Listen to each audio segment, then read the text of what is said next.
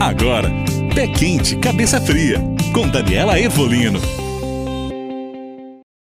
Olá, esse é o Pé Quente Cabeça Fria e eu sou a psicóloga Daniela Ervolino. Hoje daremos prosseguimento ao tema Sagrado Feminino na Moda em pleno século XXI.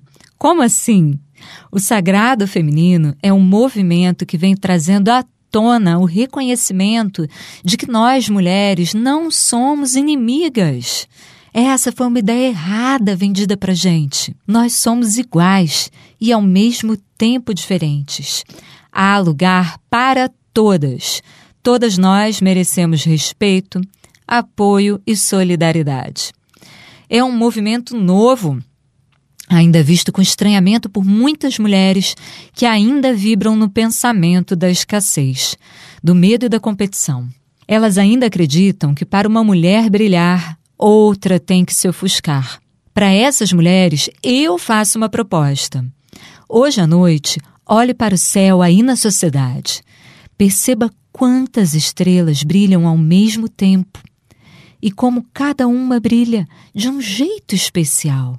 Umas têm um brilho mais esverdeado, outras um brilho mais azulado, ou até mesmo alaranjado, amarelado, avermelhado.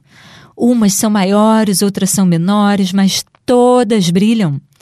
Todas são estrelas e todas habitam um mesmo céu, assim como nós, mulheres.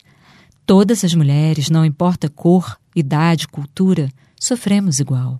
Temos desejos, anseios, dúvidas, conquistas, realizações e necessidades igual. A dor e o prazer têm todos os endereços, pertencem às histórias de cada uma de nós. Cada uma de nós tem suas histórias às vezes parecidas sobre esses mesmos temas, não é verdade? Você quer saber o que é o sagrado feminino? Eu te digo, não tem nada a ver com uma religião. Você pode seguir tendo a sua religião e se conectar a esse movimento. Eu vou te falar então o que é o sagrado feminino. O sagrado feminino é o chope dos caras onde eles se reenergizam entre eles. Riem, choram, trocam ideias, bebem, comem, tiram sarro um do outro, passam um tempo ali curtindo aquela camaradagem e depois retornam cada um para sua vida, todos mais energizados, leves e seguros. O Sagrado Feminino é um movimento que promove a união das mulheres, mas não só para compartilharem um momento, mas para também redescobrirem estudarem, fazerem as pazes com a sua natureza feminina, pois nesses anos de tantas mudanças nós fomos ensinadas a entender que ser mulher era um castigo. E eu mesma já disse tantas vezes no passado que era melhor ser homem. Isso criou uma crise interna dentro de cada mulher, criou doenças, dificuldades, negação. Por isso, nos círculos de mulheres, falamos tanto sobre as experiências de vida que compartilhamos e a psique humana. Porque esse assunto é fascinante e serve como um mapa, um guia de nós mesmas. E entendendo melhor a nós mesmas, entendemos melhor o outro também.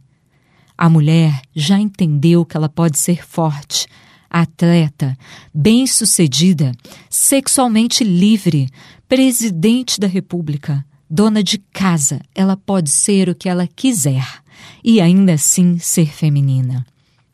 Durante as últimas décadas, se acreditou que a vulnerabilidade era um pecado e um defeito, algo para evitar e se envergonhar. As mulheres já usaram ombreiras e mocassins a fim de parecerem menos mulheres, mais duras, mais sérias e fortes. Ser vulnerável é ser forte e ser real. Ninguém é uma máquina. Você tem alguma dúvida sobre isso? Então não perca o próximo podcast sobre vulnerabilidade é poder. Um beijo para você e até lá. Você ouviu Pé Quente, Cabeça Fria